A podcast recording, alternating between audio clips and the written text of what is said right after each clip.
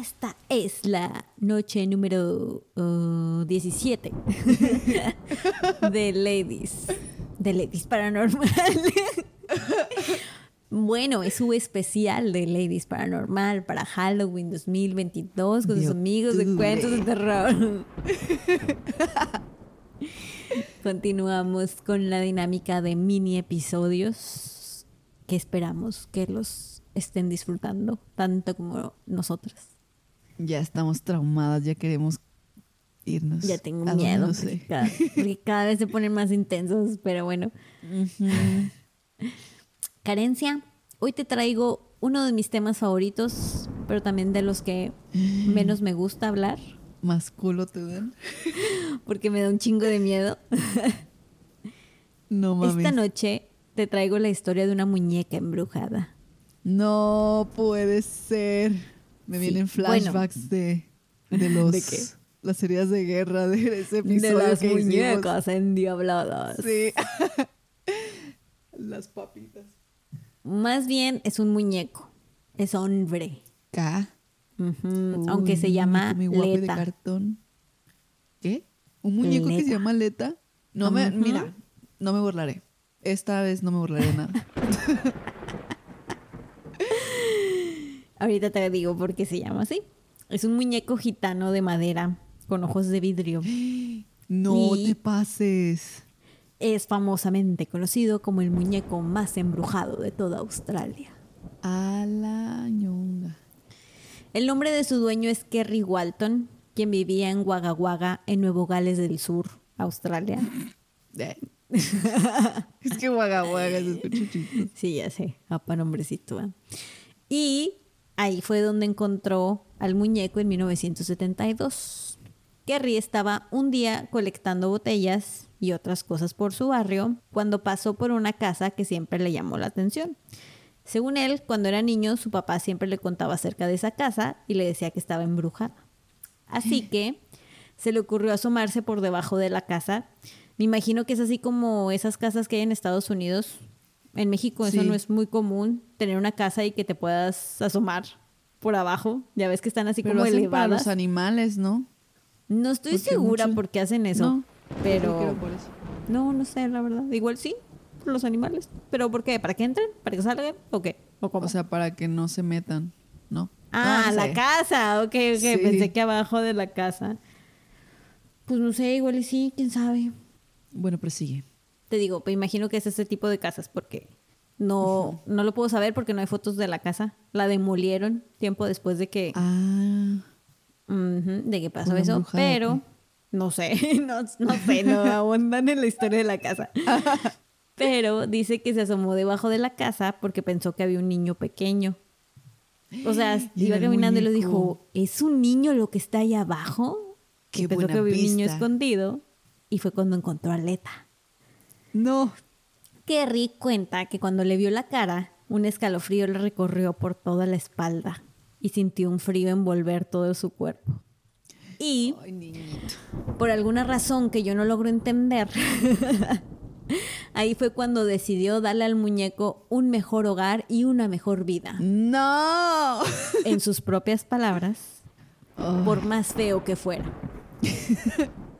Él lo dijo, ¿qué yo no dije sucede? nada del muñeco. A lo mejor los muñecos hacen como algún tipo de... mm, ¿Encantamiento? Ándale para que te los lleves. ¿Quién en su know. juicio se va a llevar esas cosas? Bueno, Sí. no lo sé, pero sigue. Puso al muñeco en la cajuela, se subió al carro, comenzó a manejar hacia su casa y ¿qué crees que pasó, Karen? Chocó. Nah, no mames, no ni que fuera Ah, Anabel. Voló una- un auto y ¿qué? ¿Cómo va la línea de Monster Sick de... eh, lo aventó con su rayo láser o no sé qué dice? Yo lo vi. Le disparó con su rayo láser. Ándale, le disparó. Lo aventó en la bañera. Me tardé un chingo en pensar que era. Empezó a oír movimientos dentro del carro, seguido de un aullido que le gritó, trataré de hacer un acento australiano, Let me out. o sea, hace, déjame salir. Y de ahí salió el nombre de Leta. De hecho, el nombre completo del muñeco es, Ah, es Let. Me Out. Qué Y ahora tengo miedo. No sé por qué es una frase muy común, pero ya me dio miedo. Pero como quiera. Al llevárselo a casa, Kerry dice que sus hijos estaban aterrorizados por el muñeco. Oye, pues no manches. Porque, pues, pues no sé, no tengo idea por qué estaban aterrorizados, ¿verdad? Chas niños pusis. Los niños decían que escuchaban al muñeco hablando solo y moviéndose por sí mismo. Ay, claro. el, perro, que sí. el perro de la familia también comenzó a actuar agresivamente hacia el muñeco. Y quien se encontrara con el muñeco, supuestamente, bueno, ha- hay algunas personas que podían tener pesadillas vívidas o se sentían con náuseas. y no. según Kerry, camina por la casa durante la noche. Su evidencia de que camina por la casa durante la noche es que tiene las suelas desgastadas, las suelas de los zapatos. No manches. Sí. Con tanta Que cosa. ponga talco y que se marquen las huellitas. Es un clásico. Pues no sé, él prefirió, dijo, sí, ya con eso tengo, no quiero saber más. No sé. Con tanta cosa, Kerry se puso a investigar más del muñeco y descubrió que Leta tiene 200 años de antigüedad. Y está Uy. hecho con cabello real de humano y está fabricado por gitanos de Europa del Este. Además, contactó a varios psíquicos y todos llegaron a la misma conclusión. Y es que Leta está poseído por el espíritu sin descanso de un niño que murió ahogado. Ala, ay, qué feo. Pero recuerda lo que decimos de los niños. Fantasma. No son niños. Pues es la historia de Anabel, o sea, y son, y son contemporáneos, ¿eh? ¿Quién sabe? ¿Quién sabe? Kerry ha intentado vender al muñeco varias veces, pero, según sus palabras, no lo puede dejar ir. Ay, qué miedo. O sea, el- bueno, dice, aparte ahorita dice que el muñeco ya es parte de la familia porque ya tiene con ellos 40 años. Pobre de su familia, no pues fue en manches. 1972 y todavía lo tiene Karen. No Pero li- literalmente cada vez, bueno, es lo que él dice, que cada vez que intentaba deshacerse de él, no lo podía sacar del auto. Se resistía, físicamente se resistía a que lo sacara del auto. Cada vez que lo quería ir a vender o a regalar o a tirar o lo que fuera. Qué miedo. Yo pensé que internamente él tenía algo de que, ay, no, no, no, no puedo vender. Yo también primero pensé eso y dije, what the fuck? Y luego después dije, ah, más bien ya es resignación. Ya sé. Literalmente no se lo Ah, puedes bueno, hacer de. Sí. Y pues, si no te puedes deshacer de algo así, ¿qué es lo que haces, Karen? Llorar como mariquita. Aparte, pero pues le puedes sacar provecho, ¿no? Así ¿Cómo? que Kerry a veces hace tours con Leta y lo presta exhibiciones para que la gente vaya a verlo.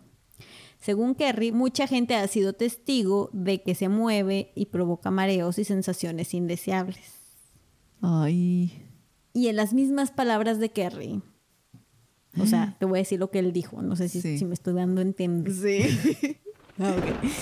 A lo largo de los años he llegado a creer que hay más cosas acerca de Let Me Out de las que nadie jamás sabrá. Secretos que solo se guarda para sí mismo. Ay. No. Y ya, pues esa es la historia de este muñequito. Me da mucha risa el nombrecito. Let Sí, me sobre todo, sí, sobre todo porque me lo imagino en acento australiano, ¿no? Porque pues en inglés sería como let me out o no Sí. sé. Como que no funciona igual.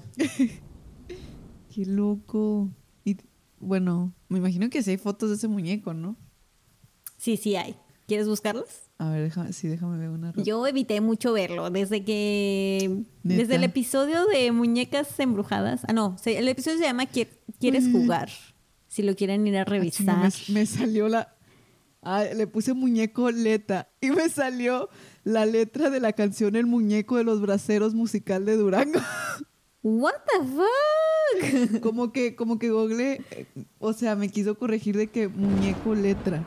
ah, ok, ok. Bueno, ponle doll. Leta mi out. No le pongas Ah, muñeca. Es de Australia. A ver, ah, sí es cierto. Entonces, Leta doll. Ay, tengo miedo. Ay, qué feo está. ¡Qué miedo! ¡No! es que salió una imagen Perdón. editada bien culera. ¿En serio? No. Porque yo lo vi en puros, Sí, casi puros me sitios de noticias. culo. Porque como que está haciendo un tour con él y en muchos lados la mayoría era eso, de que ve a verlo y ve a verlo y así. Yo, no, gracias, no, gracias. Ay, no. Ay, ahorita ah, vomitando. Bueno. Dante, cuéntanos una historia de muñecas. Endiabladas. Endiabladas. Embrujadas. Enchiladas. No sé.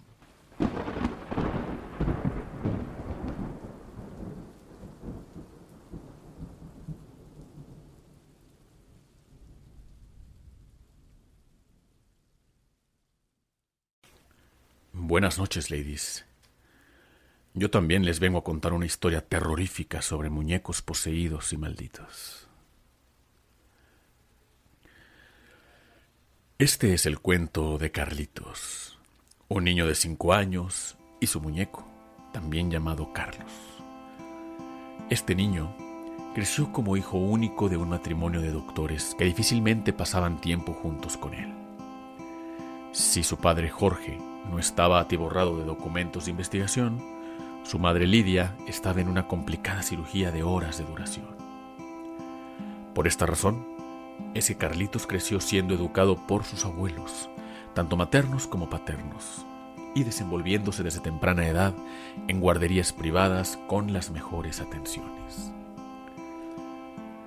Lamentablemente, Carlitos era un niño muy solitario y tenía una imaginación sorprendente tal y como sería de esperarse de cualquier niño sano de 5 años. Fue en su último cumpleaños que sus abuelos le consiguieron un muñeco casi de su tamaño, con extremidades y rostro de madera pintados a mano y cuerpo de tela relleno de algodón, vestido con un overol azul claro, con una camisa blanca debajo y un gorro que hacía juego. Este muñeco se convertiría en su regalo preferido en todo el mundo pues por fin tendría un amigo con quien jugar en la casa. Le preguntaron qué nombre le gustaría ponerle y curiosamente Carlito se decidió por ponerle Carlos al muñeco, argumentando que de esa manera podrían ser como gemelos. Al poco tiempo, no solo le había otorgado su nombre, sino que también comenzó a vestirlo con su propia ropa, acostarlo a dormir en su propia cama y cederle la mayor parte de sus juguetes. Pedía incluso a sus papás que se refirieran al muñeco como Carlos y que a él le llamaran por su segundo nombre, Alfredo. El niño hablaba con su muñeco como si de un ser vivo se tratara. Reía carcajadas con él, susurraban en secreto y a veces casi parecía como si el muñeco le contestara. Su madre, aunque ausente, fue quien comenzó a detectar cambios en la personalidad de Carlitos tales como que ya no disfrutaba de los mismos cereales o galletas, ya no miraba los mismos shows infantiles ni los mismos dibujos animados, e incluso ya no se expresaba como antes. Estaba dejando de ser él para convertirse en alguien más, mientras que el muñeco era cada vez más Carlos. Preocupados porque estuviera llevando el asunto de entregarle su identidad al muñeco demasiado lejos, Trataron de retirarle el juguete por un tiempo, pero en respuesta, su hijo protagonizó una de las escenas de berrinche más embarazosas que hubiera podido hacer. El muñeco no se iba a ningún lado. De hecho, estaba planeando quedarse mucho más tiempo. La mañana siguiente del día de su rabieta, Carlitos, ahora Alfredo, usaba un overol azul con camisa blanca, mientras que el muñeco Ahora Carlitos vestía la pijama del niño. Alfredo comenzó a perder el apetito, pero su comida se la llevaba al cuarto para alimentar a Carlitos. Cada vez tenía menos energía para jugar. Parecía agotarse rápido y dormir más horas de lo normal. Incluso llegó a quejarse de que le molestaban los huesos al moverse, pero sus padres doctores no le encontraron ningún malestar palpable. Los días pasaron y cada vez Alfredo perdía más movilidad en sus dedos y muñecas, mientras que sus extremidades se endurecían de manera anormal, al igual que las facciones de su rostro, sin que nadie acertara un diagnóstico correcto. Fue hasta que un día se fue a dormir y no despertó. Aquella mañana triste, su torso era blando mientras que sus brazos y piernas estaban tan rígidos cual madera tallada, al igual que su cabeza. Nadie se había percatado, pero mientras Alfredo se había ido transformando en un muñeco viviente, Carlitos también había sufrido un par de cambios, pues como muñeco ahora tenía más movilidad, más articulaciones funcionales y la madera que componía sus extremidades ya no era tan rígida como antes, sino que se sentía suave y tersa, como si de carne y piel se tratara. Unas semanas después del funeral, Lidia y Jorge oyeron pasos provenientes de la habitación intacta de su hijo. Cuando entraron para investigar, vieron al muñeco, a Carlitos, tambalearse mientras daba sus primeros pasos. Este alzó la mirada y pudo ver a quienes creía eran sus padres. ¿Carlos? preguntó Jorge, quien abatido veía las facciones de su hijo en el muñeco. Fue cuando Carlitos abrió la boca y pronunció las palabras, soy yo, con una voz idéntica a la de su hijo que ambos padres, quienes habían atravesado por el peor sufrimiento de sus vidas, corrieron a abrazar al muñeco. Ahora Carlos, ahora su hijo.